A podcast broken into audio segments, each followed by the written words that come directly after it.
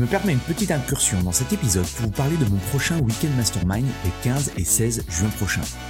Mon Weekend Mastermind, c'est quoi? C'est un événement unique en petit comité où je travaille avec une vingtaine de personal trainers, de propriétaires de studios, de box sur la croissance de leur business et l'augmentation de leur chiffre d'affaires. Deux jours en immersion complète pour vous partager de nouvelles stratégies marketing ou brainstormer avec d'autres professionnels et impacter positivement votre mindset et vos revenus. Vous repartirez de ces deux jours avec une motivation décuplée et un plan d'action en 90 jours. Pour en savoir plus, allez sur mon site antipoiron.com slash programme ou cliquez sur le lien dans la description. Ce que j'ai appris moi-même, c'est que euh, publier sera toujours mieux que de ne pas publier. En parlant que des réseaux, c'est-à-dire que si tu hésites, appuie sur poster en fait. Euh, ça, c'est vraiment le truc de base que j'ai appris. Et l'autre chose, c'est qu'il y a deux types de players en fait. Il y a la personne qui, joue et la personne qui apprend. Euh, je, vais me, je vais préciser ça. Il y, a, il y, a, deux types de créateurs et ça c'est quelque chose que j'observe. Des créateurs de contenu, tu vois, c'est pas c'est pas le métier euh, des coachs qui écoutent ton podcast de créer du contenu. Ça va être quelque chose d'à côté. Donc il faut être efficace, il faut être efficient surtout. Et là, il y a, y a, deux profils. Il y a la personne qui vient et qui publie et qui, qui va faire ça pendant des années, qui va jamais se remettre en question, jamais analyser ce qu'il fait, et en fait il se passera rien effectivement. Et puis il y a la personne qui crée et qui regarde dans le rétro de temps en temps pour voir ce qu'elle peut améliorer et qui essaie à chaque fois de faire le 1% de plus, tu vois. Et en mhm. fait, cette personne-là, elle va tout défoncer.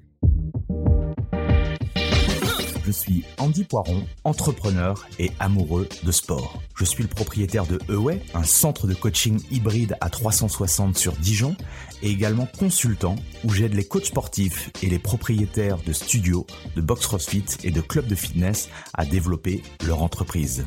Le fitness est une passion et c'est aussi un business. Dans ce podcast, le business du fitness, je vais à la rencontre de personnes ordinaires qui vous partagent leur expérience extraordinaire. Au programme, on parle de leur parcours, de comment elles en sont arrivées là, et également de leurs difficultés, de leurs succès et de tous les éléments qui peuvent vous donner des idées pour votre propre entreprise. Se nourrir des autres est l'un des moyens les plus simples d'accélérer son propre parcours personnel. Donc faites-vous plaisir, écoutez, prenez des notes, laissez-vous inspirer et très bonne écoute. Dans l'épisode du jour, j'ai le plaisir d'inviter Charlie Aourir, ancien analyste financier, devenu créateur de contenu et auteur du livre Méconnaissable en 60 jours. Il cumule 600 000 abonnés sur les médias sociaux, dont 112 000 sur Insta et 449 000 sur TikTok. On a parlé de plein de choses passionnantes avec Charlie. Sa capacité à exceller dans un domaine, comment se lancer dans la création de contenu, comment casser les codes d'Instagram, comment utiliser sa personnalité, son branding pour faire fructifier son business, comment scaler son temps, comment monétiser son savoir? Et encore beaucoup d'autres choses. Bref, je ne vous en dis pas plus et je laisse place à notre conversation avec Charlie. Bonjour à tous, bienvenue sur le business du fitness et aujourd'hui j'ai la chance d'être avec euh, Charlie. Salut Charlie. Salut Andy, merci de me recevoir. Avec plaisir. Euh, on a déjà commencé à, échanger en, off des choses euh, intéressantes. Je te disais que moi, je, te suivais, j'aime beaucoup ton travail. Tu es bah, beaucoup sur Instagram. Alors, tu, tu, nous expliqueras, je pense, comment tu en es arrivé là. Tu as plus de 100 000. Tu as euh, lancé en janvier un, livre et tout. Donc, des choses hyper passionnantes. Euh, ça va changer, je pense, aussi des, mm, des interviews que j'ai l'habitude de faire sur, euh, sur des profils de personnes qui, qui ont des business physico. Donc, c'est, c'est toujours hyper intéressant et, et, inspirant. Et on en parlait un petit peu en off. C'est que aujourd'hui dans le dans le marché du fitness, de la santé, du bien-être, il y a plein d'opportunités et, euh, et je voulais voilà juste avant de, rentrer un petit peu dans, ta tête et, voir un petit peu ce que tu as fait aujourd'hui, de te présenter rapidement pour ceux qui ne te connaissent pas. Yes, euh, eh bien moi je suis Charlie, je suis créateur de contenu et puis euh, récemment néo-auteur d'un bouquin sur la remise en forme et sur la perte de poids qui s'appelle Méconnaissable en 60 jours. Et donc chaque jour, euh, à travers mes réseaux, donc il y a Instagram, TikTok aussi, où on est quand même pas mal, on va se rapprocher des 500 000 personnes sur TikTok. Et essentiellement ça, je suis moins actif sur LinkedIn, sur les autres réseaux. Je distille mes conseils tous les jours pour aider bah, des personnes à se remettre en forme, sortir de sédentarité via la nutrition, le mouvement et puis tout le mental, donc sommeil, stress, récupération, etc. Il faut savoir qu'il y a quelques temps, donc il y a encore euh, trois ans de ça, j'étais analyste financier Et donc, c'est une reconversion professionnelle. Je ne suis pas coach sportif. Je suis simplement un grand passionné de tout ça qui vient challenger mes idées sur les réseaux et ça, c'est vraiment génial. Ça qui est intéressant, j'avais du coup, je t'avais dit aussi en off que j'avais écouté certaines de tes interviews avec mmh d'autres d'autres confrères. Et, et du coup, le Charlie tout petit, c'était c'était qui? Avant d'être analyste financier, tu as, démarré comment? Est-ce que tu étais sportif? Est-ce que tu avais cette culture de vouloir lancer des choses? Comment comment tu étais? Alors non, j'étais pas très sportif. Euh, on m'a parlé de l'adolescence. J'étais plutôt en surpoids et puis euh, pas très confortable, tu vois, dans mes pompes. Donc euh, assez introverti dans mon coin. Très geek par contre. Donc jeux vidéo pour le coup à l'époque, avec une capacité à apprendre de mes erreurs assez forte. En fait, j'ai tout de suite compris que mon truc à moi, c'était de me prendre des murs très rapidement. C'est-à-dire de chercher plein de choses et de foncer très, très vite, très fort dans des murs pour à chaque fois itérer et améliorer un petit peu. Et en fait, je suis venu vraiment Comment tu as découvert ça, du coup? Comment tu as découvert cette capacité-là aussi jeune? Et eh bah aussi jeune, je pouvais pas le verbaliser, c'est-à-dire que pour moi, tu vois, c'était j'étais comme ça, et en fait, je me suis rendu compte en prenant du recul sur euh, mon adolescence euh, et sur cette période gaming où en fait, avec le temps et avec beaucoup de de, on va dire, de, de labeur, d'échecs, d'essais, etc. J'arrivais tout le temps à me hisser dans le top des jeux auxquels je jouais. Donc, en général, top français ou top monde sur les jeux auxquels je jouais. Parce que je jouais beaucoup, parce que j'étais nul au début et parce que ça me dérangeait pas d'être nul, tu vois. Et donc, je me suis vraiment enfermé dans cette bulle informatique, jeux vidéo pendant toute mon adolescence, où je parlais pas à grand monde, où j'étais pas du tout dans le monde du sport, de la nutrition, tout ça, et où simplement je me complaisais à essayer de devenir meilleur que le Charlie de, de la veille. Ok, donc, donc ton rythme, c'était quoi? C'était euh, école et après euh, jeux vidéo? Comment, comment tu t'organisais par rapport à ça? C'était école et jeux vidéo quand j'allais à l'école. C'est-à-dire que j'avais à louper un peu l'école pour jouer aux jeux vidéo, pour être honnête. ouais. Euh, ouais, moi, c'était vraiment énormément, énormément ça. Euh, j'ai quand même plutôt bien réussi au niveau des études, tu vois, où j'ai validé mon, mon bac S. Mais après, j'étais un peu, je savais pas vraiment ce que je voulais faire. Et Donc, j'ai continué les études et en parallèle de ça, si tu veux, je faisais du coaching dans les jeux vidéo. Donc, j'accompagnais des joueurs pour être meilleurs dans leur pratique du jeu vidéo. Et c'est là que vraiment j'ai compris que euh, il y avait un alignement, tu vois, un truc que, que je surkiffais là-dedans, dans la pédagogie, dans le jeu vidéo, mais surtout dans le process d'apprendre quelque chose et de le retransmettre derrière. Comment on en vient à, faire du, coaching en jeu vidéo? Comment ça t'est arrivé? C'est des personnes qui t'ont dit tiens, je voudrais en savoir plus. Comment comment comment t'as fait pour euh, pour te lancer Non, alors initialement, c'était plus moi qui, qui avait tendance, et c'est encore le cas, à vouloir apprendre aux gens ce que j'apprenais. Tu vois, c'est la méthode Feynman, un peu ce truc-là, de retranscrire ce que tu apprends de la manière la plus simple possible pour mieux l'intégrer. Et puis aussi pour se challenger à ce que tu sais pas. C'est ce que je vis sur les réseaux depuis trois ans maintenant, où chaque jour je publie, et parfois, je maîtrise pas certains sujets sans le savoir. Je peux faire une maladresse, etc. Et en fait, là, bah, il y a 300 euh, haters qui débarquent dans les commentaires. Parfois, ils ont raison, parfois non, mais parfois, ils ont raison. Et quand ils ont raison, j'apprends quelque chose. Et en fait, j'aime bien me confronter comme ça aux gens plutôt que d'être toute seule et de, renforcer mon ego de connaissances. Tu vois, j'ai tendance à livrer ce que j'apprends pour le challenger. Me challenger moi, challenger ce que je sais et puis remettre en question finalement tout ce que j'apprends. Et c'est une méthode qui, qui, est juste phénoménale pour se développer rapidement. Donc, j'ai tendance à beaucoup livrer au monde en fait. Ok, excellent, excellent. Et euh, au niveau des jeux vidéo, tu commences à gagner de l'argent avec, euh, avec les coachings ou autres? Ouais, grave. En fait, euh, c'était euh, période post-bac où je commençais à jouer. Donc, euh, à l'époque, c'était Counter-Strike, League of Legends. Et je donnais des cours de ce jeu-là, donc après mes cours. Et en fait, à un moment, je me suis dit, bon, est-ce que tu continues ou pas? J'étais en, en, voie d'obtenir mon master en, en, finance et en immobilier, une double spécialisation.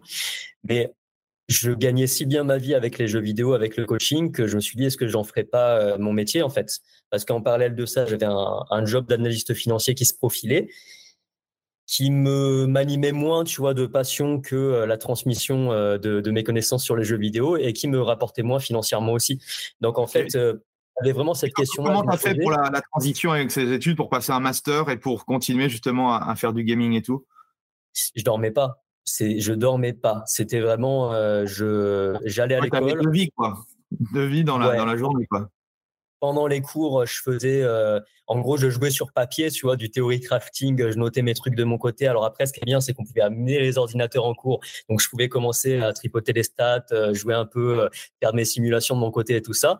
Et puis après, le soir, c'était parti, mon agenda était plein. J'avais un agenda, j'ai jamais eu un agenda comme ça depuis, où vraiment chaque horaire était cadré. Et euh, bah, le soir, j'enchaînais euh, les cours euh, en solo, les cours à plusieurs personnes. Et en fait, imagine quand je donne une, une masterclass à 9 personnes pour faire du 5 contre 5, tu vois.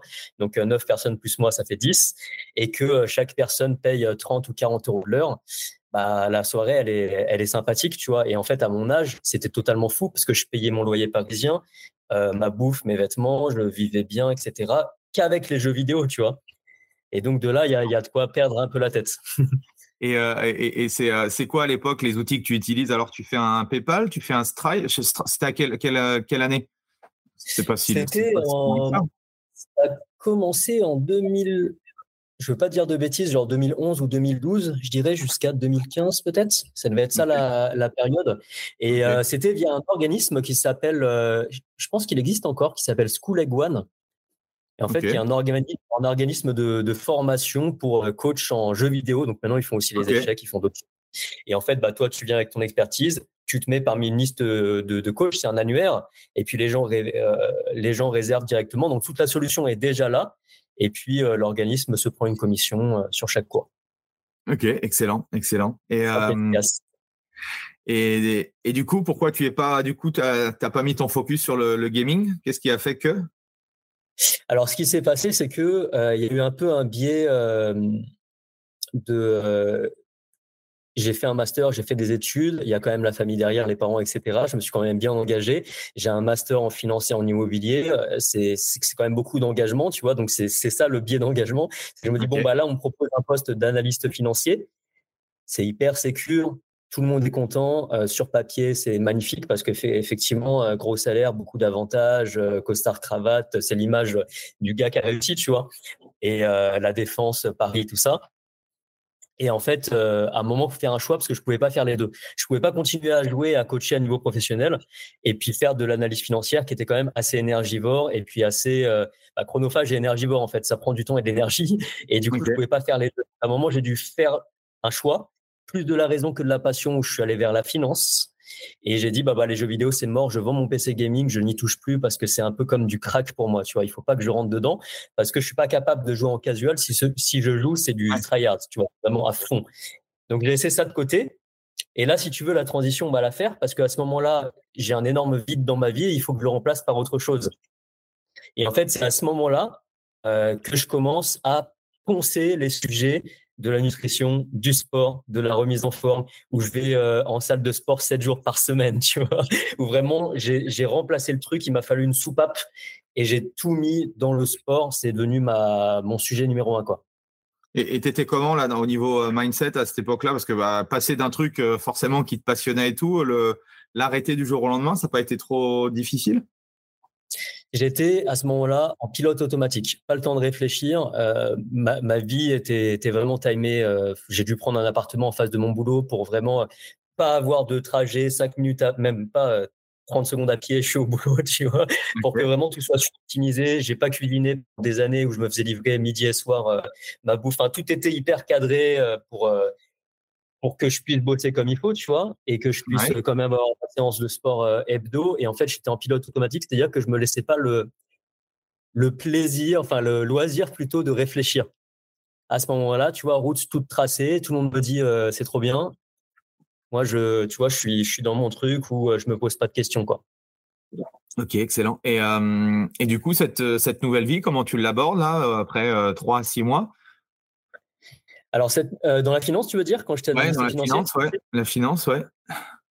Alors, il y avait beaucoup à apprendre parce que de base, j'étais pas super euh, doué pour ça. Donc, j'ai dû beaucoup, beaucoup bosser pour me mettre au niveau. Et comme dans tout, j'ai tryhard le sujet, c'est-à-dire que je me suis vraiment donné à 200% pour euh, aller chercher l'extra mile à chaque fois, tu vois, le truc en plus pour vraiment faire la différence avec mes, mes talents à moi qui sont plus dans le digital. Donc tout ce qui était euh, codé, euh, Excel, VBA, faire des projections financières un peu plus complexes, bah, c'était plus mon truc à moi parce que j'ai ce côté un peu geekos et du coup j'ai pu mmh mettre ça au service de, de, de mon job.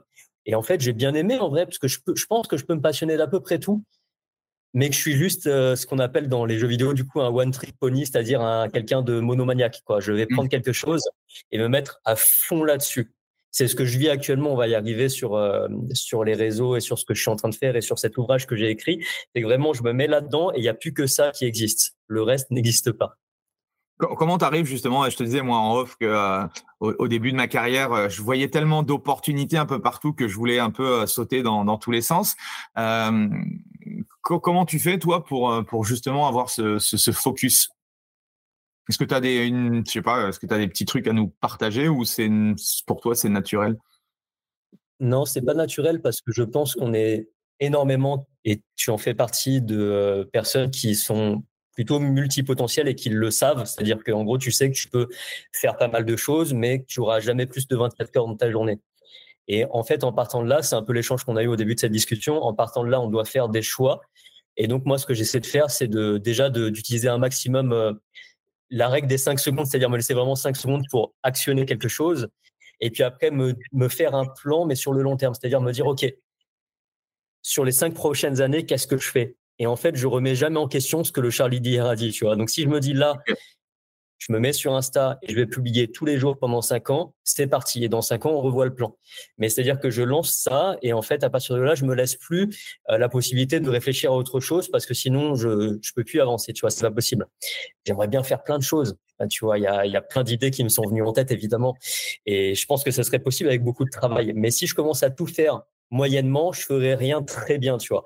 Et du mmh coup, je préfère être vraiment tunnel vision sur quelque chose et me dire, bah voilà, là, euh, je vais devenir euh, le, essayer de devenir le boss sur la perte de poids sur Instagram et que je vais maîtriser vraiment ce sujet à fond, que de me dire, bah, je vais aussi accompagner sur ça, je vais aussi parler de ça, je vais faire un film parce que je veux faire un film. Non, non, non.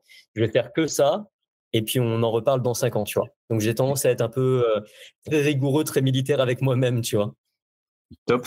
Et donc, tu, tu, nous disais que tu, tu testes les clubs de fitness, tu t'entraînes régulièrement.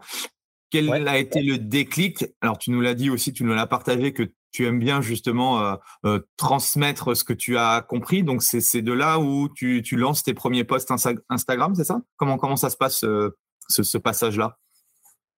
Euh, alors, ça a mis un peu plus de temps que ça parce qu'à l'époque, j'étais encore en finance et en fait, ce que je faisais avant à l'école, c'est-à-dire en, en scred, euh, travailler sur les jeux vidéo, bah, en fait, là, je faisais pareil, mais avec la nutrition, le sport, etc. C'est-à-dire qu'au boulot, j'avais, euh, si tu veux, euh, mes outils, mon tableur Excel d'un côté, et de l'autre côté, j'avais les forums, tu vois, les super physiques, les hauts musculation, les machins. Euh, je pensais tous les articles que je trouvais, et puis dès que j'avais une pause, bah, je pouvais sortir mes bouquins, tu vois, parce que j'avais forcément dévalisé un peu tout ce que je pouvais trouver sur la sphère francophone sur ces sujets-là. Et, du coup, bon, déjà, il y avait ça de mon côté, donc apprendre à moi. Et puis, j'ai commencé de manière ambitieuse à embarquer avec moi mes collègues, c'est-à-dire sur la pause déj. Au début, j'allais tout seul au sport. Après, on était deux. Après, on était cinq, tu vois. Et en fait, j'ai commencé à transmettre au maximum cette passion-là, à devenir un peu une référence dans mon petit monde euh, de la mmh finance. Au boulot, quand on pensait remise en forme, perte de poids, tout ça, bah, on venait me demander conseil, tu vois. Et donc, c'était vraiment d'abord très local. Et à un moment, il y a eu ce déclic-là où je me suis dit, c'est mon petit cousin qui m'a suggéré de faire ça. Moi, j'étais vraiment anti-réseaux sociaux. Il m'a dit, vas-y, poste un truc sur les réseaux. J'ai posté un truc, ça a buzzé. Euh, ça a bidé, ça a pas du tout ça a totalement bidé pour le coup. Et, et, je, et, je, me suis dit, bon, bah, ok, il se passe rien en fait. Genre, au mieux, ça marche, au pire, personne ne voit ce que je fais. Et en fait, de là, j'ai bien aimé ce truc-là et je me suis dit, bah, je vais continuer à faire ça. Sur les réseaux, ce qui est génial, c'est que je peux me raccrocher, me raccrocher à des statistiques. Moi, j'aime beaucoup ça, tu vois. Et plein de choses. Et puis, rétrospectivement, dans un mois, je vais regarder où on en est quoi, en termes de stats. Et en fait, ça a commencé comme ça. Euh, et dès le début, j'ai commencé à analyser tout ce que je faisais, ce qui marchait, ce qui marchait pas, et à me confronter au monde. Et euh, donc la logique, c'est quoi? Tu as commencé par la plateforme Instagram et tu t'es dit, bah, je vais poster euh, un contenu par semaine. Comment, comment tu as démarré l'histoire? Euh, J'ai dû commencer à mettre ma transformation de surpoids à plus en forme au début et puis à mettre quelques contenus parce que je préparais un shooting photo, donc à expliquer un peu des trucs, mais assez complexes en fait, qui n'étaient pas faits pour Instagram, tu sais, de des balances sodium-potassium, comment je fais pour mon pour euh, ma gestion de l'eau euh, les euh, trois jours avant le shooting, des trucs un peu techniques sur le shooting photo en fait, parce que c'est tu vois. Et après, j'ai commencé à faire des contenus beaucoup plus mindset, beaucoup plus larges et tout ça, et je me suis rendu compte de ce qui était une espèce d'entonnoir de conversion, tu vois, les posts viraux qui vont toucher plus de monde et tout ça. Et j'ai commencé justement à dézoomer un peu, à faire des posts beaucoup plus simples tous les jours. C'est-à-dire que tous les jours, je publiais et j'ai commencé à m'enlever cette friction-là, justement, cette peur des stades de publier et tout ça assez rapidement, en étant tout le temps focus sur le poste d'après et sans forcément. Euh, euh, le but, c'était d'enlever la peur de cliquer sur le bouton publier, tu vois. Mmh et euh, tu as senti l'attraction à partir de, de quel moment? Ça a été très très progressif. En fait, si tu veux, euh, au début, tu vois, tous tes posts, ils font 5 euh, à 10 likes, tu vois, et il y en a un qui en fait 18. Donc tu dis, OK, là, il y a un signal. C'est un signal faible, mais c'est intéressant. Donc tu vas essayer des versions de ce truc-là. Et puis là, tu vois qu'il en fait 25, 30. OK, super. Et puis un beau jour, tu as un post qui va faire 100 likes. Et là, tu es comme un ouf et tu dis, bon, bah, j'ai peut-être touché quelque chose. Et en fait, peu à peu, tu, j'ai affiné mon œil comme ça jusqu'à ce qu'il y ait un premier post qui, qui, qui a fait 400 likes. Tu vois, c'était la folie, tu vois, à cette époque. Et puis peu à peu, ça devient la norme. Tous tes posts, qui font 400 likes et il y en a un qui en fait 1000. Ok, c'est énorme. Et en fait, peu à peu, comme ça, tu, tu, adaptes. Donc, ça a été très, très progressif. Et l'idée, c'est que peu à peu, en cliquant comme ça, bah, tous les mois, on va dire, si tu veux linéariser le truc, euh, je devais gagner euh, en termes d'engagement, si on reste que sur les likes, parce que c'est un peu le, le, truc de base, on va dire, d'Instagram, euh, mmh je devais gagner en moyenne 50 par, par mois, tu vois. C'était comme ça. Et après, en pourcentage, forcément, ça s'incrémente. Et puis, rapidement, euh, mes posts dépassaient tous euh, les 1000 likes, 10 euh, 000 personnes touchées, 50 000, etc. Et ça a pris en ampleur comme ça. Toutes les personnes que j'interviewe qui ont une, grosse audience sur, sur un média social, que ce soit Instagram ou autre, disent exactement la même chose. Ça prend du temps, d'accord? Et quand je partage, du coup, ces idées-là euh, aux, personnels traîneurs qui veulent se développer, qui veulent faire du coaching online, avoir une présence sur le web. Euh, ils essayent de publier euh, tous les jours pendant 30 jours et en fait, ils voient que ça décolle pas et ils me disent, bah, on dit, ça marche pas les médias sociaux. Qu'est-ce que tu pourrais, toi, leur dire par rapport à ça? Bah, c'est que en plus eux ils maîtrisent le temps long parce que c'est des coachs, des accompagnants qui disent tout le temps à leurs clients sois patient, ça arrive, tu vois, mets en place des habitudes et ça va arriver. En fait, c'est exactement pareil sur les réseaux, c'est que c'est super long et qu'on parle d'effets cumulés. Euh, plus si tu fais un peu de référencement organique du blog du SEO, c'est exactement ça en fait. Tu vas faire des choses, tu n'auras pas de résultats, mais ça va payer sur le long terme. La durée de vie, elle est super importante. Donc l'idée en fait, c'est vraiment de trouver des techniques qui permettent de durer. Ça peut être du, du, batch, tu vois, batcher du contenu, euh, planifié à l'avance. Moi, j'avais toujours deux, trois mois de contenu planifié en avance. Donc, en fait, tu sais que ça va tomber. Le poste, il est planifié, il va sortir. Tu prends une journée, tu prépares 100 euh, postes quand tu es efficace et après, tu as trois mois de contenu qui sortent, tu vois. Et donc, l'idée, c'est juste de, de laisser le temps au temps. Parce que mmh là, en fait, le souci qu'on a, c'est qu'on a beaucoup de créateurs. Euh, J'accompagne des créateurs euh, de contenu sur Instagram et sur TikTok parce que c'est vraiment mes plateformes de prédilection. Et en fait, euh, il y a beaucoup de créateurs qui se posent mille questions existentielles sur leur premier post. Et en fait, le souci aujourd'hui, c'est que sur ces réseaux-là, il faut beaucoup plus se focaliser sur la quantité que sur la qualité. Ça fait mal de dire ça parce qu'on a mmh tous envie de dire moi, c'est la qualité. Moi, en fait, il faut mettre l'ego de côté. Et je préfère 10 postes moyens qu'un super poste que personne va voir en fait. Et l'idée, c'est que si tu veux parler à la fois aux gens et à l'algo, il faut réussir à mettre le curseur et produire beaucoup. C'est-à-dire montrer aussi que euh, l'algo peut compter sur toi et que toi, tu vas permettre d'amener de la rétention. Ce qu'on appelle la rétention, c'est ça. C'est-à-dire de garder les personnes sur la plateforme. Et pour ça, il faut produire. Il faut envoyer. C'est la seule manière déjà. Ouais. Pardon, excuse-moi, vas-y, vas-y. Bah, je, je, conclue en disant que c'est la seule manière aussi de euh, voir si ce qu'on fait est bon, parce que objectivement, l'objectif arrive avec le monde. Subjectivement, mmh on va penser quelque chose, nos premiers contenus sont géniaux. Quand tu reviens dessus trois ans après, tu te dis, tu te rends compte, tu te dis, mais comment j'ai pu faire ça, quoi? Mmh et, surtout, les, ouais, les, premiers contenus que tu mets, euh, il y, a, ta mère, ta grand-mère et peut-être ton voisin qui ont vu la publication. Quoi. Donc, euh, nos stress par rapport à ça. Et, et effectivement, comme tu dis, c'est cet effet, euh, c'est cet effet cumulé qui va faire qu'à un moment donné, euh, j'aime bien aimer aussi le, côté un peu euh, regarder un peu les signaux, regarder qu'est-ce qui fonctionne et à partir de là et réitérer par rapport à ça, qu'est-ce que je peux améliorer par rapport à, à ce système-là. Et à chaque fois, c'est un peu les petits pas, quoi, la, notion d'habitude des petits pas qui va faire que euh, ben, on va pouvoir euh, progresser dans le temps. Et c'est aussi ça. Euh, je leur dis souvent, moi, coach, vous n'êtes pas là, euh, vous développez pas une carrière pour pour simplement rester six mois ou un an. Vous vous, construisez justement une sorte de de patrimoine. Donc tout ce que vous faites aujourd'hui, ça va fructifier. C'est un peu comme les finances personnelles ou des choses comme ça, quoi. Et qu'est-ce qui a changé, toi, entre le début au niveau de la création de contenu et, aujourd'hui? Quels sont les enseignements que tu as pu justement faire par rapport à ça en postant tous les jours? Je pense que tu as plein de choses à, partager. Ouais, alors là, on peut ouvrir sur pas mal de choses, parce qu'entre temps, je me suis structuré, je travaille plus tout seul. donc, il y a aussi une industrialisation qui s'est passée, qui a permis vraiment de passer à l'échelle. Mais ce que j'ai appris moi-même, c'est que publier sera toujours mieux que de ne pas publier. En parlant que des réseaux, c'est-à-dire que si tu hésites, appuie sur poster en fait. Euh, Ça, c'est vraiment le truc de base que j'ai appris. Et l'autre chose, c'est qu'il y a deux types de players en fait. Il y a la personne qui, qui joue et la personne qui apprend. Euh, je, vais me, je vais préciser ça. Il y, a, il y, a, deux types de créateurs et ça c'est quelque chose que j'observe. Des créateurs de contenu, tu vois, c'est pas c'est pas le métier euh, des coachs qui écoutent ton podcast de créer du contenu. Ça va être quelque chose d'à côté.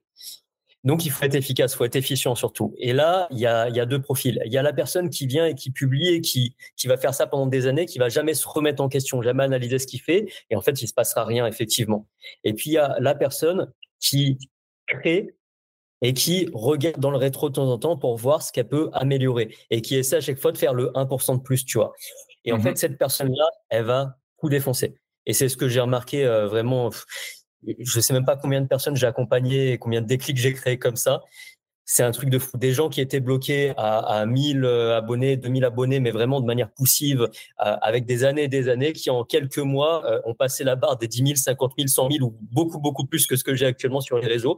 Parce qu'il y a eu cette logique-là de se dire, OK, maintenant j'ai plein de data, je vais aller voir ce qui se passe. Et en fait, là, il y a tellement d'informations à tirer que, enfin, c'est, juste exceptionnel.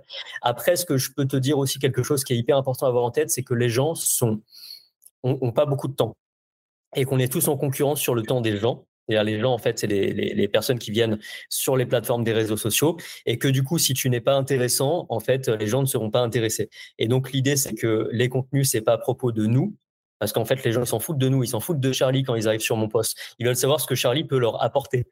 Et donc, mhm. l'idée, c'est de mettre toujours la valeur en premier. C'est-à-dire que tu dois résoudre un problème, tu vois. Et si en fait euh, tu commences tes contenus en disant euh, bah, bonjour, je m'appelle Charlie, euh, je suis passionné de sport de remise en forme, la personne est déjà passée à la suite. Le temps d'attention est pas est pas suffisant pour ça. Et en fait, l'idée c'est de court au maximum ça et directement que la personne comprenne ce qu'elle ce va capter comme, euh, comme intérêt. C'est une question à se poser sur chaque contenu qu'on publie. C'est est-ce que là, tout de suite, il y a une valeur qu'on en dégage immédiate, activable, qui va faire que la personne, elle va avoir envie d'en savoir un petit peu plus? Et là, derrière, elle va aller dans les descriptions, elle va aller sur notre site, elle va réserver un call. Là, on va pouvoir pousser un peu le truc. Mais si dès le début, c'est euh, bonjour, je suis coach, je propose ça, elle est déjà la vidéo d'après, en fait, la personne.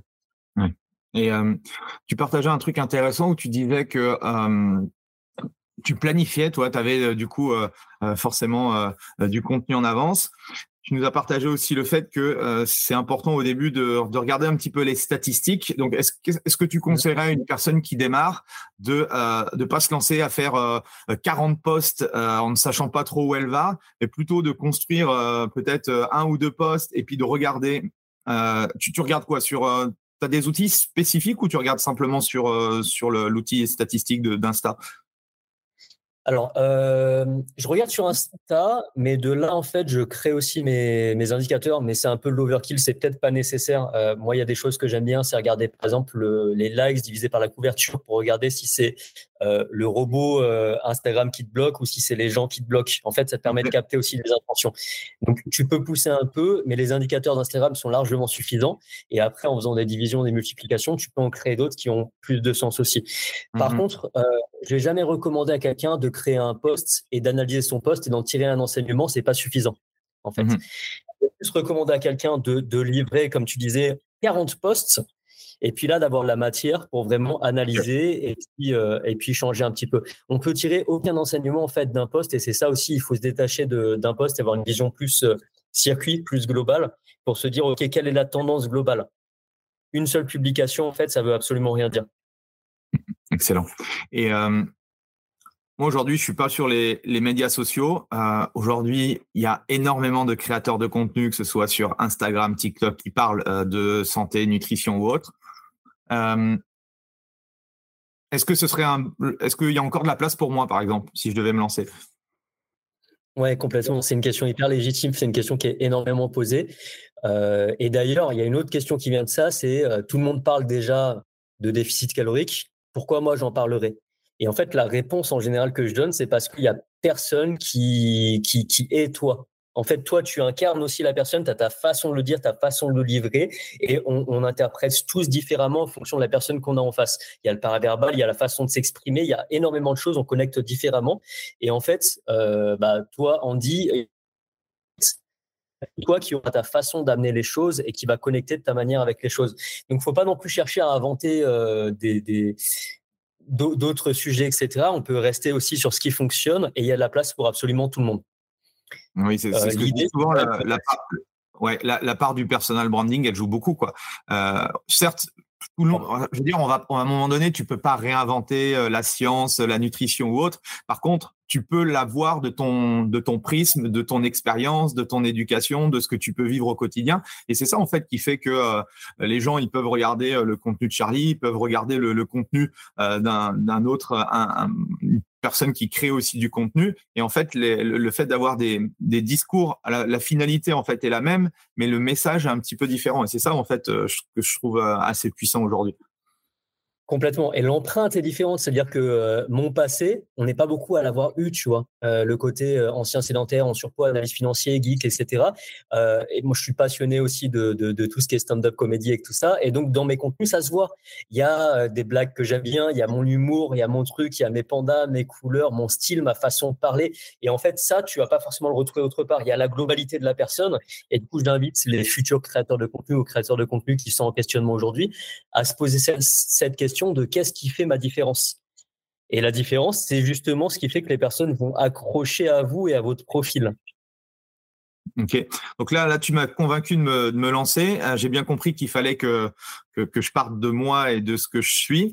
Euh, et après, du coup, je quoi Je me mets à je me mets à, réfléchir à, en gros à, ma, thématique, aux catégories avec euh, sur lesquelles j'ai envie de de, de parler, de partager, et je poste une publication par jour. Et 30 jours après, je regarde un petit peu ce qui s'est passé. C'est un peu ça le, truc, ou est-ce que tu rajouterais des choses pour ceux qui veulent se lancer? C'est un peu ça et pas forcément dans cet ordre. Moi, j'ai tendance à réfléchir dans l'action. Donc, plutôt que de poser, faire un bilan, poser des actions, euh, etc., avant de se lancer, en fait, il faut se lancer. C'est-à-dire que tu, tu ouvres Instagram, tu vois un post, refais-le. Tu vois? Et, et, puis, enfin, t'envoies 10, tu refais les 10, et pendant le process, tu réfléchiras et les idées viennent avec les idées. En fait, c'est toujours comme ça que ça se passe. C'est-à-dire que si mmh. on veut se poser, faire un plan, c'est un peu ce qui m'a saoulé, moi, quand j'ai démissionné de, de, de, la finance et que je voulais me, me, faire accompagner un petit peu euh, par des, des coachs, par Pôle emploi à l'époque, par euh, des, des, organismes comme ça. Pôle emploi sur Instagram, ça doit être sympa, ça. exact, exact. On faisait, tu sais, des, des bilans, euh, ton persona, ton anti-persona, ton machin et tout ça. Et à aucun moment, on était dans l'action. Tu vois Alors, c'est génial d'avoir de la théorie et de se lancer dans des formations de 36 000 heures sur tous les sujets du monde. Mais en fait, rien ne remplace le terrain et surtout, c'est pas incompatible. Et moi, j'ai tendance à dire aux gens de créer en se formant plutôt que de se former puis de créer. Mmh et là, le sujet, moi, c'est chez, les personnes que je vois qui sont bloquées. Enfin, ils sont, elles sont pas bloquées en fait, elles se bloquent mentalement, mais qui me disent Charlie, je suis bloqué elles sont dans une inertie totale. oui, mais tu n'as pas publié depuis trois mois, tu n'es pas bloqué du tout en fait. Tu n'es pas dans, ce, dans cette mécanique de, créer. En fait, tu as peur. Tu vois, en général, c'est plus une peur sous-jacente. On, creuse un petit peu, on se rend compte que c'est plus profond que ça et que bien souvent, c'est juste des, des, peurs ou des barrières limitantes derrière ça. C'est quoi les codes d'Instagram aujourd'hui en 2023 Qu'est-ce qui fonctionne bien? Sans surprise, c'est beaucoup la vidéo, mais l'infographie et le carrousel restent quand même très très présentes. Euh, mettre des des, photos et tout ça, si on sort pas euh, des anges de la réalité de Colanta ou quoi, ça n'a aucune, euh, aucun impact, aucun intérêt, vraiment. Par contre, apporter de la valeur euh, au travers de sa façon de communiquer avec du statique ou de la vidéo, ça marche bien. Aujourd'hui, il y a quelque chose qui est vraiment très, très intéressant, c'est que ce format vertical vidéo, il est commun à beaucoup de plateformes. Il permet du cross-postage sans effort supplémentaire. Et ça, ça permet justement d'avoir un effet de levier qui est juste immense. C'est-à-dire qu'aujourd'hui, moi, quand je te sors une vidéo, un Reels, ce qui a été le cas là juste avant notre appel sur Instagram, Derrière, il est balancé sur TikTok, sur Pinterest, sur Snapchat, sur YouTube Shorts. Il est balancé absolument partout. Il peut bider sur Instagram et faire 3 millions de vues sur euh, TikTok. Et après, tu vas avoir des transferts et euh, il y a 10 000 personnes qui vont débarquer sur Insta. Donc, l'idée aujourd'hui, la force de ça, c'est que euh, tous ces réseaux-là sont au diapason, sont alignés en fait en termes de format et qu'on peut vraiment avoir un impact décuplé en fait. Et sur le, style de publication, est-ce que toi, tu te dis, euh, OK, euh, un jour, c'est une infographie, un jour, c'est une photo, un jour, c'est un Reels Est-ce que tu as une, Voilà, ou ça dépend en fait de ton humeur et de, ce que tu as prévu? Euh, Aujourd'hui, je ne pose plus ces questions-là. C'est-à-dire que ma seule priorité numéro une, c'est de délivrer, c'est-à-dire d'envoyer vraiment du contenu. Et en fait, il y a une globalité qui, qui va être déversée, toucher les bonnes personnes. En fait, aujourd'hui, il y a peut-être un peu trop de personnes qui perdent du temps à réfléchir sur la cohérence de euh, stratégie de contenu, etc. À mon feed, il faut qu'il soit beau et tout ça. En fait, ça, c'est terminé. Euh, personne va venir regarder ton feed. En fait, tout le monde s'en fout. Euh, c'est un peu brut hein, ce que je dis, mais à part nous-mêmes, en général, on est les seules personnes à consulter nos profils sur les réseaux. Les gens, ils voient simplement de manière organique ce qui arrive, ce qui, ce qui les bouche, et ils vont jamais regarder oh son feed il est beau, je vais m'abonner. C'est un peu terminé. Donc l'idée c'est plus de publier de la valeur un maximum. Et puis après, les choses, euh, les choses en découlent. Quoi. j'aime, beaucoup ta façon de, voir les choses. Et euh, à quel moment je commence à, monétiser, du coup? Alors ça, ça peut venir de plusieurs manières différentes. Euh, c'est vrai que c'est une question euh, à se poser au début. Est-ce que je dois monétiser rapidement ou pas? Parce que là, alors tu es beaucoup plus expert que moi sur le sujet, je pense. Euh, les, modèles qu'on va mettre en place seront pas les mêmes. Si j'ai besoin d'argent tout de suite, bah, je vais peut-être commencer tout de suite en, bas de funnel à, faire de l'accompagnement individuel, à faire du coaching, à aller euh, coacher au moins en mid-time quelque part. En fait, je pense que la base, c'est déjà d'être confortable pour pouvoir créer. Parce que quand tu crées, c'est ce qui s'est passé l'année dernière quand j'ai écrit mon bouquin, tu mets tout en pause. C'est-à-dire que tu es dans un process de, création de contenu et, et c'est pas de la conversion. Donc c'est vraiment que de l'acquisition. Ça veut pas dire que derrière tu vas, tu vas convertir et tu vas monétiser. Euh, donc c'est assez individuel en fait pour moi la réponse. Euh, est-ce que tu as besoin d'argent maintenant ou est-ce que tu n'en as pas besoin? La stratégie sera pas la même. Si tu n'as pas besoin d'argent là maintenant, on va dire que tu as ce qu'il faut pour vivre. Et ben on va chercher plutôt de la croissance de manière large. Et après il y a d'autres choses qui vont arriver justement et en effet d'échelle ça peut être assez fou avec des partenariats, euh, avec des acteurs qui vont venir, avec euh, bah, une, une audience qui va attendre des produits en face aussi quoi. Comment s'est passé toi cette, euh, cette monétisation? Tu avais déjà réfléchi en amont ou comment, comment tu t'y es pris? Comment ça s'est passé? C'est quoi Ça quoi les, les étapes? Alors moi j'étais dans ce cas justement où quand je me suis lancé, j'avais pas besoin de monétiser c'est hyper confortable. C'est-à-dire que euh, je venais du monde de la finance, euh, j'avais déjà un âge, pas un âge avancé, mais je veux dire, j'avais déjà pas mal travaillé avant, euh, investi dans l'immobilier, je me suis baqué, on va dire, financièrement avant de me lancer, ce qui fait que je me suis dit, bah là, je vais délivrer un maximum, c'est-à-dire je vais donner, donner, donner, donner, mais je vais rien prendre. Donc, mmh c'était une optique vraiment de générosité dans le contenu, de délivrer un maximum, de continuer à me former parce que j'avais pas mal de lacunes, notamment en nutrition. J'en ai encore. Mais l'idée, c'était de continuer d'apprendre et puis d'apprendre aussi aux gens. Et donc, mmh l'idée, c'était juste ça. Évidemment, à un moment, euh, j'ai atteint un plafond de verre à peu près aux 50 000 ou 60 000 abonnés, quelque chose comme ça, où j'ai senti vraiment une forte demande de mon audience vers un produit, tu vois. Et en fait, j'ai commencé à faire un peu d'accompagnement à distance et je me suis rendu compte rapidement que c'était absolument pas scalable, c'est-à-dire que je pouvais pas du tout euh, bah, bah, avoir d'effet de levier sur mon temps. Ça me prenait du temps et j'ai pas vraiment aimé ça. Donc assez rapidement, j'ai créé un produit en ligne pour pouvoir accueillir en fait toutes les personnes intéressées par le euh, par le sujet de la perte de poids et, du ventre plat. Et en fait là, ça m'a permis bah, de mettre un produit euh, un, produit que j'ai bien travaillé mais que j'aurais pas à retravailler à l'avenir. Donc j'ai fait des vidéos de formation, etc. Et aujourd'hui, une personne qui veut euh, avoir un ventre plat, perdre du poids, il va, rejoindre, il va rejoindre le challenge ventre plat. Et moi, derrière, ça va pas me demander de travail supplémentaire. Donc chaque client finalement bah, qui est intéressé, euh, il prendra la formation et, c'est parti. Ma, mon obsession, ça a été de scaler mon temps en fait. Oui, ok. Mmh c'est ça. Après, quand on arrive, quand on comprend un peu la, puissance effectivement de, de euh, que j'en vende un, que j'en vende 100 ou que j'en vende 50 000, ça me demande. Alors après, tu peux éventuellement faire des, des V2, des V3, améliorer forcément le programme en fonction des, des feedbacks. Mais effectivement, ça, c'est une, une, une, puissance énorme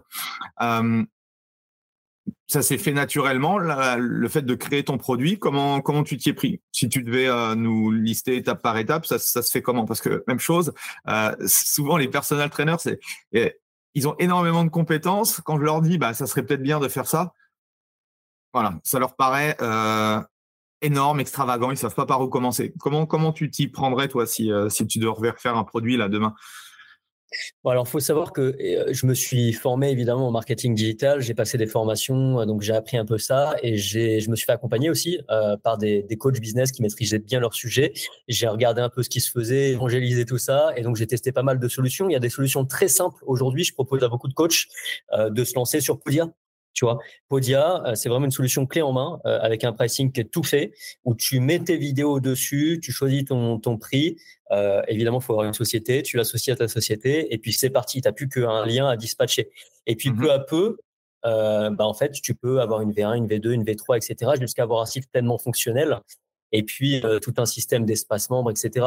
Mais au début, si tu veux vendre un e-book ou une formation vidéo, il y a plein, plein, plein, plein de, de, de façons en ligne avec Podia, Teachable, ClickFunnels, System.io qui se mmh valent toutes. Il n'y en a pas de, de meilleures, elles sont différentes. Il faut en prendre une, l'essayer et dès qu'on est déçu, aller sur une autre. En fait, il faut vraiment avoir en tête que euh, la, l'erreur, c'est de pas se lancer. C'est pas de choisir le mauvais outil. En fait, c'est pas une question d'outil, c'est une question de temps. Il y en a beaucoup qui procrastinent euh, simplement à cause des outils. Quoi. Ils se disent, ouais, mais est-ce que c'est la bonne? Est-ce que Et en fait, euh, bah, trois mois après, il n'y a rien qui a avancé. Quoi. Ouais, mais c'est facile à dire pour moi parce que j'ai exactement fait ça aussi. Tu vois, quand je me suis lancé dans ma newsletter et que je cherchais la meilleure, euh, le meilleur système de mailing avec les MailChimp, Sendinblue, tout ce que tu veux. Euh, je sais même pas combien de temps j'ai passé à comparer tous les outils, et alors qu'aujourd'hui, je fais des migrations tous les trois mois pour aller chercher une feature en plus, tu vois. C'est quoi aujourd'hui les, outils que tu utilises euh, que tu pourrais pas te passer dans ton business? Énormément euh, et qui sont pas communs. Il y a Text Expander, qui est un outil euh, de snippet par message qui est juste hallucinant pour, tu connais du coup, qui permet juste avec un petit mot-clé de lâcher tout un paragraphe. Donc ça, c'est juste dingue. C'est-à-dire que tu peux préparer des réponses ouais. qui reviennent. tu peux avoir toutes tes infos dessus. Donc Text Expander, c'est assez magique. Il y a un outil que j'aime beaucoup, on pourrait en faire un podcast qui s'appelle Rome Research, qui est un, second cerveau. En fait, l'idée, c'est que c'est un outil de prise de notes intelligente qui permet d'interconnecter des données. Euh, donc, ça fait maintenant quatre ans que je l'utilise et que je mets tout dedans. Donc, tout ce que tu apprends sur tous les sujets, tout ce qui se passe dans ta vie, tu mets tout dedans. Et lui, en fait, il interconnecte tout ça. C'est un peu comme Obsidian, non? C'est comme Obsidian, c'est exactement pareil qu'Obsidian. Ok. Ouais. C'est un outil concurrent à Obsidian euh, qui n'est pas gratuit pour le coup. Euh, Obsidian est gratuit et c'est un, super outil aussi. Euh, donc Chrome Research qui est vraiment bien. Évidemment, aujourd'hui, on est à l'ère des IA, donc on en parlait de chat GPT. c'est un indispensable, hein, il faut s'y mettre. c'est juste dingue. En termes d'idéation, en termes de, de plans, en termes de plein de choses, c'est complètement fou. chat GPT aussi. Euh, Notion, j'utilise beaucoup Notion parce que je travaille en équipe maintenant. Euh, donc euh, Notion, c'est vraiment top pour avoir des espaces en fonction des personnes avec qui on travaille. Et puis après, les outils, des, outils classiques. Donc système de mailing, j'utilise ActiveCampaign mmh qui me permet d'envoyer mes, newsletters toutes les semaines. voilà, j'ai beaucoup d'outils. Hein, tu utilises toujours Podia du coup? Ou tu utilises notre, système de, de plateforme d'hébergement de, alors non, j'utilise un truc, euh, une solution un peu tierce entre System.io que j'aime beaucoup pour tout ce qui est plan, espace membre et tout ça. Euh, j'ai quitté ClickFunnels pour System.io qui est, qui, est, français, qui est assez chouette, et puis euh, Webflow pour pour mon site internet. Ok, top. Et, et, du coup, tu faisais une belle transition avec l'intelligence artificielle. Qu'est-ce que ça a changé, toi, en tant que créateur de contenu? Alors, euh, ça permet de compiler énormément de, données. En fait, mon l'IA, on peut vraiment la creuser, mais si on parle que de chat GPT, euh, ChatGPT, ce qui est assez fou, et d'ailleurs ça se combine bien avec Text Expander, c'est qu'on peut lui apprendre des choses. Donc si par exemple tu as euh, compilé des informations sur toi, je suis Andy Poiron, j'accompagne sur tel sujet, j'aime ça, mon persona c'est ça, je parle avec tel ton et tout ça, et que tu donnes toutes ces infos à ChatGPT, tu peux le transformer en l'acteur que tu veux.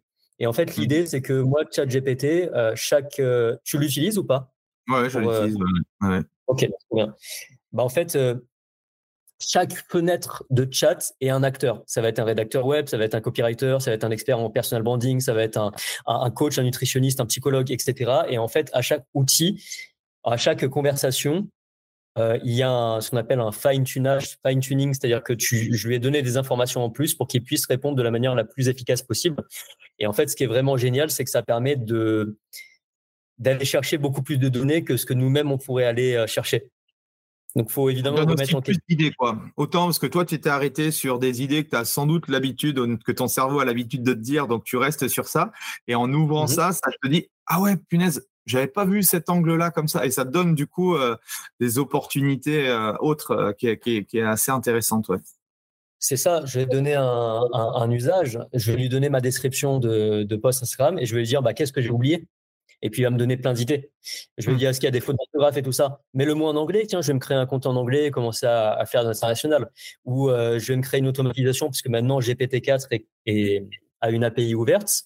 Ou euh, à chaque fois que, euh, je sais pas, je vais écrire un article sur mon blog, il va me créer un espace sur mon Notion avec plein de données sur un sujet en particulier ou des postes prêts à l'emploi, tu vois. Donc tu peux mmh vraiment pousser euh, et, aller beaucoup plus loin que ce que euh, ton cerveau euh, aurait créé. C'est un peu une leçon d'humilité hein, d'utiliser ChatGPT. Tu t'en prends plein la gueule en général. Je me suis pris une petite gifle, moi, en, me disant Ah ouais, je passe à côté de pas mal de choses quand même.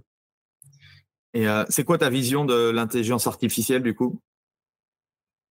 Euh, ma vision, c'est que c'est un super outil qui nous remplacera jamais parce que la pire chose à faire au monde, c'est de dire euh, écris-moi un article sur tel sujet, de faire copy-paste. Tu vois, faut jamais faire ça. Euh, l'outil en lui-même est un peu pété, en tout cas pour ça. Mais par contre, pour générer des idées et puis pour travailler avec nous en tant qu'outil, c'est magnifique. Et je pense que tout ce qui est vrai aujourd'hui sur l'IA sera faux demain parce que ça va très très vite. Chaque semaine, il y a des nouveaux usages et des nouvelles choses qui arrivent, mais que faut pas rater la vague, quoi. Parfait. Et est-ce que tu croyais en arriver là euh, trois ans? C'est trois ans? Ça fait trois ans, c'est ça que tu disais, je crois. En, euh, tu t'es dit là, enfin, tu t'étais fixé, tu m'avais dit le, temps de, cinq ans.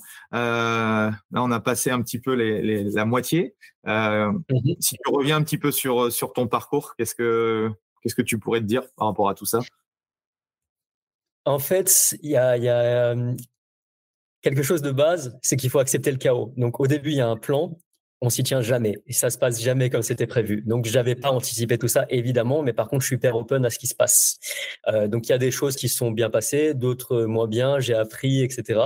Donc j'avais pas anticipé tout ça, mais j'avais un plan quand même assez clair. Euh, ce bouquin là, ce livre que j'ai sorti récemment, pour moi c'était super important. Je voulais l'écrire, je savais ce qui était dedans, je l'incube depuis des années et il devait sortir d'une manière ou d'une autre. Alors j'avais pas exactement cette manière là, ce plan, cette chose là et tout ça, mais par contre avec euh, la, discipline que j'ai mis en place, c'était c'était une certitude. Donc j'ai j'ai pas beaucoup de doutes. En fait, je sais qu'il faut simplement du temps, la confiance et je crois au process énormément. Euh, mais par contre, tout se passe dans le chaos. C'est-à-dire que je, je maîtrise rien. Là, juste avant notre appel, j'étais en, en, call avec euh, la, personne qui travaille sur mon site. Il y a des bugs de tous les côtés, il y a des problèmes, tout ça. Moi, j'adore ça. Tu vois, ça, se passe pas comme prévu, mais c'est trop bien, on apprend. Mmh ok. Et euh, du coup, transition avec avec le livre. Comment on en vient à créer un livre? Ça a été quoi le, process du coup? Alors le, process de base, c'est que moi je suis assez, et ça peut être contre-intuitif par rapport à ce que je fais aujourd'hui sur les réseaux entre TikTok et Instagram, c'est que j'aime beaucoup les temps longs. Et en fait aujourd'hui les réseaux, ils nous laissent pas beaucoup de temps long. Tu vois, si t'as pas euh, un blog à côté, une chaîne YouTube où tu fais des vidéos un peu plus longues et tout ça, t'as pas vraiment le temps de rentrer deep dans des sujets ou de rentrer dans des process d'adhésion euh, ou de, gamification euh, qui, qui pourrait être vachement intéressant.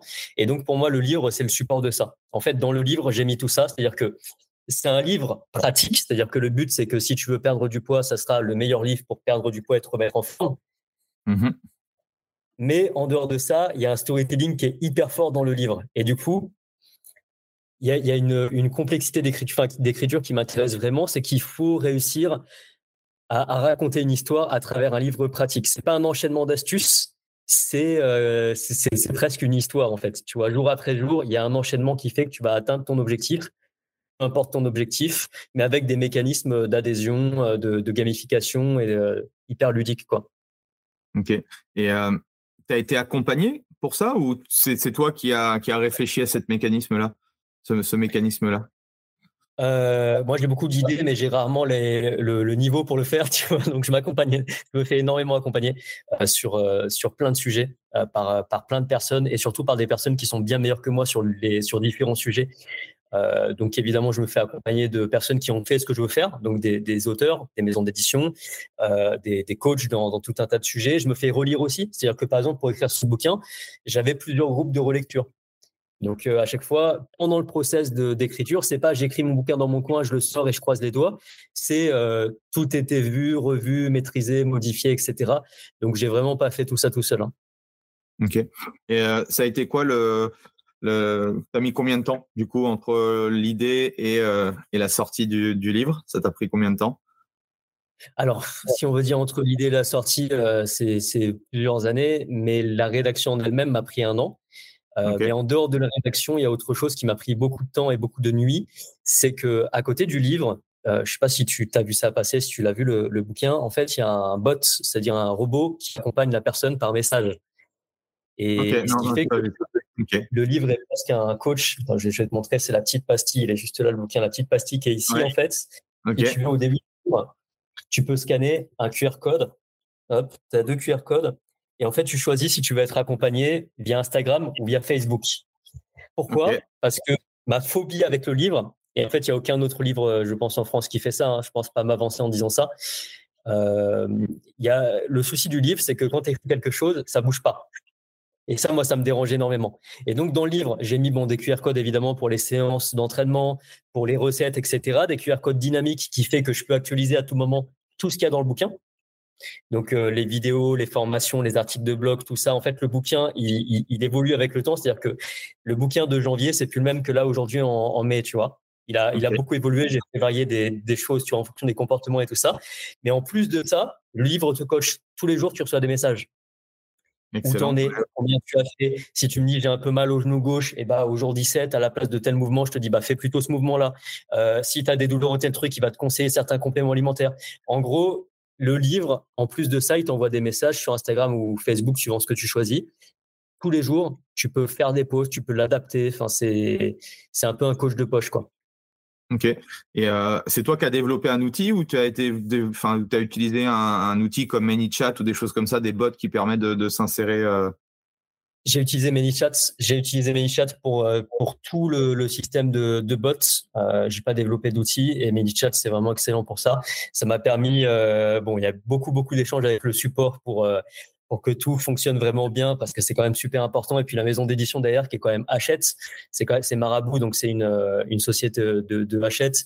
Ils étaient forcément un peu sceptique parce que c'est la première fois qu'il voyait ça et qu'il faisait ça et qu'il dit si ton truc il fonctionne pas on est un peu mal. C'est quand même l'image de la maison d'édition et le livre il est dans tous les magasins librairies et tout ça. Et, euh, donc je me suis quand même baqué avec un SaaS hyper solide quoi. Top top top. Et euh, du coup là à l'heure où on tourne euh, l'interview ça fait tu me disais que tu l'as lancé début janvier donc ça fait ça fait pile quatre mois là du coup janvier février euh, ça donne quoi du coup?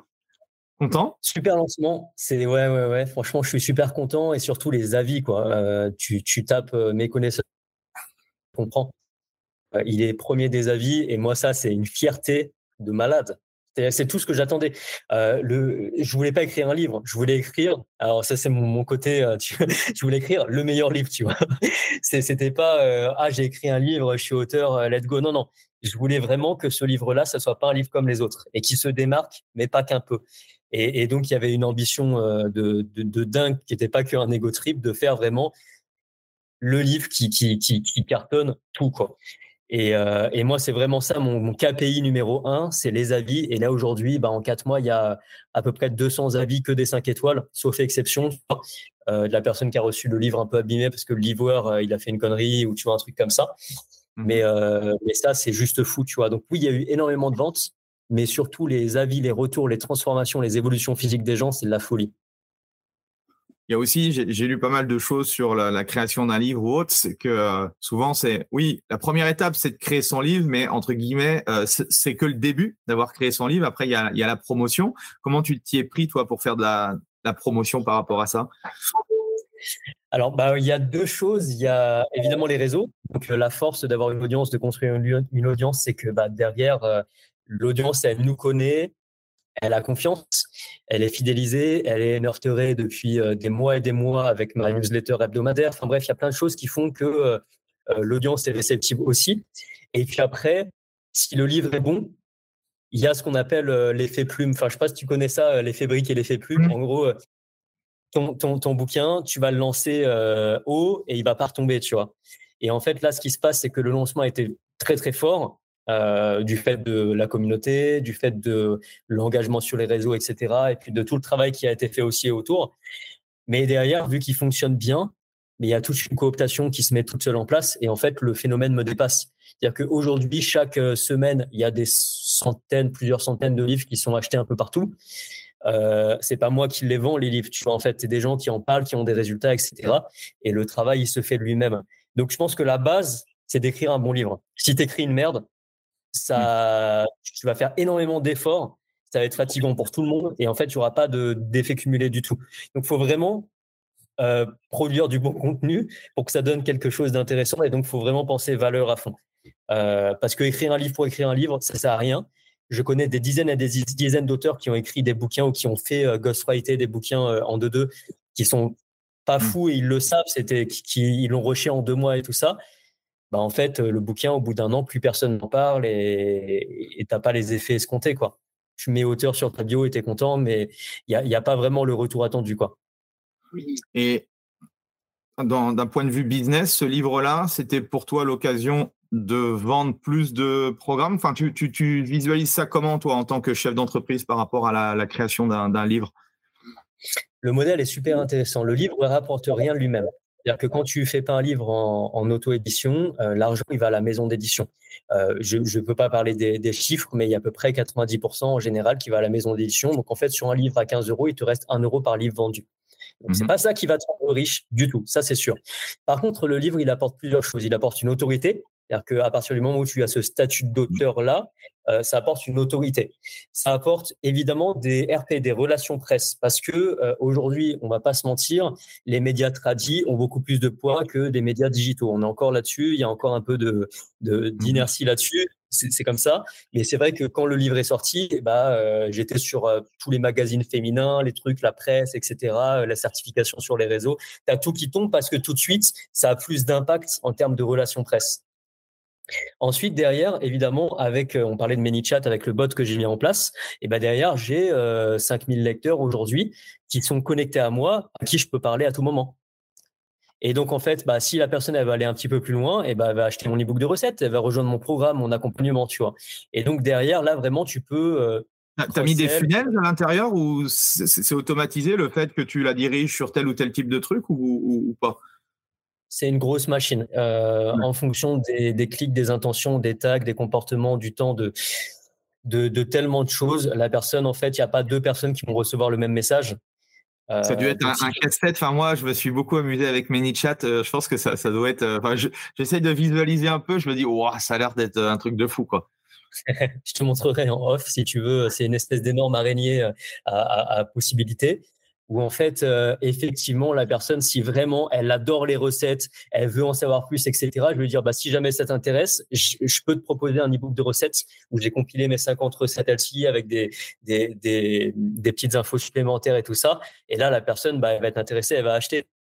Ouais, tu fais de l'upsell à l'intérieur de ce, de c'est très ingénieux quoi. C'est très ingénieux. Bah bien sûr, ouais, ouais c'est ça. Donc en fait, je, je suis jamais pushy, c'est pas mon style du tout. C'est-à-dire que je vais jamais te vendre quelque chose frontalement, te dirais j'ai un truc à vendre, tu veux l'acheter, ça n'arrivera jamais. Par contre, si tu me dis euh, je manque d'inspi euh, pour tel truc ou je veux avoir un entreplat, je sais pas comment faire, euh, etc. Bah moi je veux dire bah si si tu veux pousser, il y a ce programme là.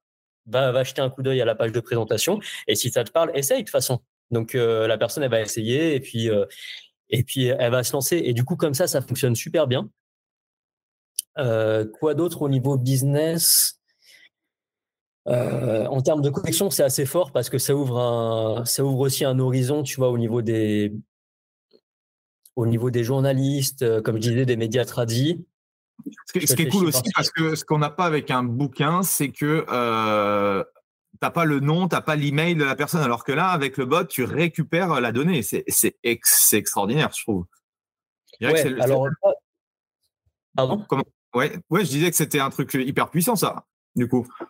C'est surpuissant. Ça coûte cher parce que je te gâche pas que du coup j'ai plusieurs dizaines de milliers de personnes sur euh, sur ManyChat. Donc oui, tu sais, après, ouais, je me doute. Ouais, ouais. Donc, euh, ça, ça, chiffre un peu. Euh, j'ai pas 100% euh, des personnes qui se lancent dans la lecture, mais par contre, ce qui est incroyable, c'est que ça me permet de savoir où les gens sont du livre, s'ils vont jusqu'à la fin du livre, qu'est-ce qui leur plaît, qu'est-ce qui leur plaît pas dans le livre. Donc, en fait, j'ai de la data sur un produit physique. Donc, ça devient un mmh. produit physical, digital, physique, tu vois. Et ce qui est magnifique avec ça, c'est que avec tous les QR codes qui sont dynamiques, je peux améliorer le livre. Donc en fait, il y a plein de moments où j'ai mis par exemple une liste de courses ou un truc comme ça. Et en fait, je peux voir si la personne, elle la prenne ou elle la prenne pas, pourquoi elle la prenne pas et tout ça. Et du coup, faire évoluer un peu le reste du livre. Et ça, c'est très, très puissant. Ça, c'est vraiment très, très puissant. ce qui en fait que en fait, le livre, il va jamais périmer. En fait, dans... Moi, ce que j'ai envie, c'est que dans un an, euh, il fonctionne toujours aussi bien parce qu'il est toujours euh, d'actualité. Super, je vois que le temps passe et on a une deadline, c'est super intéressant. Merci euh, Charlie de, tout ce partage. Euh, c'est quoi ta vision euh, du coup dans un an? Tu, veux aller où avec, avec, avec tout ça? Tu as, réfléchi ou c'est step après step?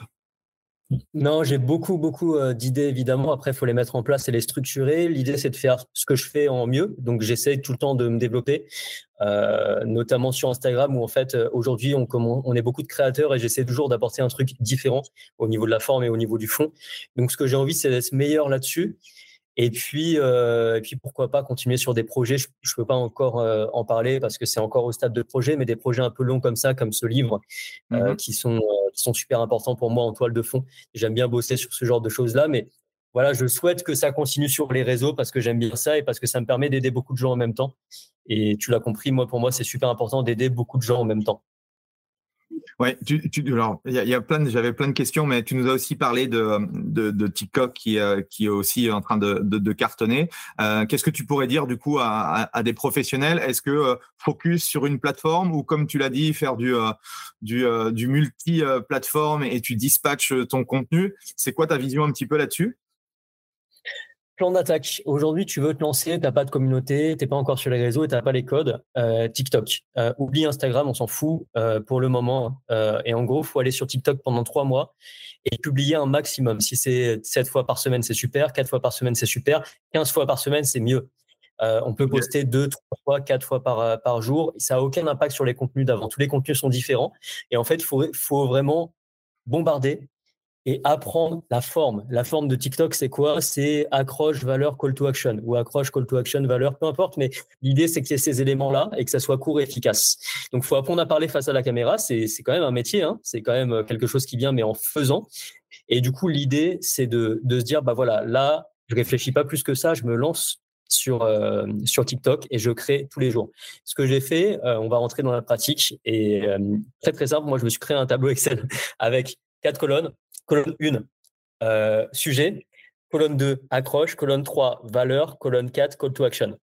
Donc, j'ai mon sujet. Donc, moi, ça va être perdre du poids, euh, ventre plat, cellulite, euh, prendre des, des, bras, machin et tout ça. J'ai mes sujets.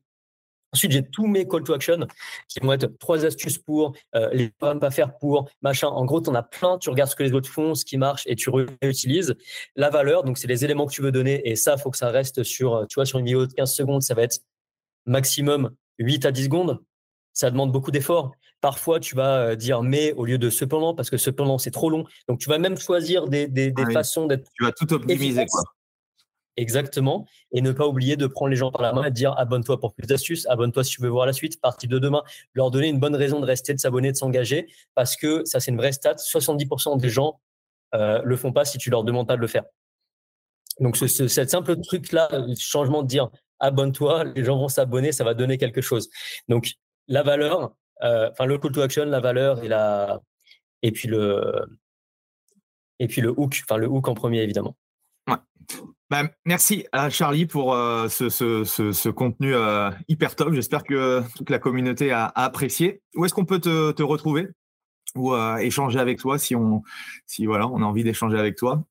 Compte Instagram. Instagram, c'est bien. Instagram, très très bien. Charlie avec un Y, EVT et, et Instagram, moi, ce sera très bien. N'hésitez pas à m'envoyer un petit message si vous le voulez. Bah, merci beaucoup pour ton invitation. En tout cas, c'était cool.